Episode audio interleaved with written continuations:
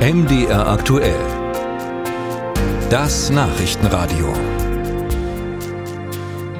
Dass man sich streitet in der Politik, das sind wir ja auch in Deutschland gewohnt. In den USA hat das Ganze jetzt aber ein neues Level erreicht. Teile der Republikanischen Partei haben gegen ihren eigenen Chef Kevin McCarthy im Repräsentantenhaus revoltiert. Zusammen mit den Demokraten, also ihren eigentlichen politischen Gegnern, haben die Republikaner dafür gestimmt, dass McCarthy seinen Job verliert. Das bedeutet, zum ersten Mal in der Geschichte der USA hat das Repräsentantenhaus seinen seinen Vorsitzenden gestürzt. Was für Folgen hat das nun und wie groß ist das Chaos in der US-Politik?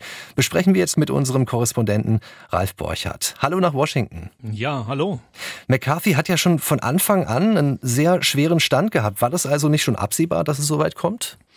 Es war nicht ganz überraschend. Seit Anfang Januar war eigentlich klar, es hängt ständig ein Damoklesschwert über McCarthys Schicksal. Er ist damals erst nach 15 Wahlgängen überhaupt ins Amt gekommen und schon damals war diese kleine Gruppe radikaler Republikaner sein Hindernis sozusagen und er musste viele Zugeständnisse machen. Und ein Zugeständnis war, dass jederzeit ein einzelner Republikaner ausreicht, um ein Misstrauensvotum anzustoßen und genau das ist jetzt passiert. Am Ende aus Sicht der Radikalen erfolgreich, McCarthy ist politisch weg vom Fenster.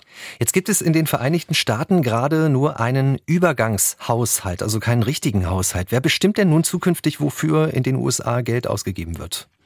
Das muss das Repräsentantenhaus bestimmen. Das ist der Hauptjob eines Parlaments, das Geld, das bekanntlich die Welt regiert. Und im Moment ist das Parlament, ist das Repräsentantenhaus, der wichtige Teil des Kongresses, handlungsunfähig ohne einen wirklichen Speaker. Frühestens nächste Woche soll es die Wahl eines neuen Vorsitzenden oder einer neuen Vorsitzenden des Repräsentantenhauses geben. Traditionell wichtigster Gegenspieler, wichtigste Gegenspielerin des Präsidenten. Und es ist ja divided Government, geteilte Regierung, demokratischer Präsident Joe Biden, republikanische Mehrheit knapp im Repräsentantenhaus. Also Erstmal braucht es einen neuen Vorsitzenden. Erst dann ist das Parlament wieder handlungsfähig und kann dann, wie die Vernünftigen in Washington hoffen, bis Mitte November einen weiteren Übergangshaushalt oder am besten einen Gesamthaushalt für das nächste Haushaltsjahr verabschieden. Wir wissen auch, das Hilfsgeld für die Ukraine steht auf der Kippe. Was bedeutet nun diese Abwahl ganz konkret in Washington für Kiew? Zunächst eine gewisse Unsicherheit. Die in der Vergangenheit bewilligten Gelder reichen momentan noch, sagt das Weiße Haus, für einige Wochen, wahrscheinlich sogar einige Monate. Waffen können an die Ukraine geliefert werden aus US-Beständen. Schwierig ist es aber mit den langfristigen weiteren Hilfsgeldern und vor allem mit den Waffen, die das US-Militär für die eigenen Bestände dann ersatzweise neu beschaffen muss, nachdem man es nach Kiew an die Ukraine geliefert hat.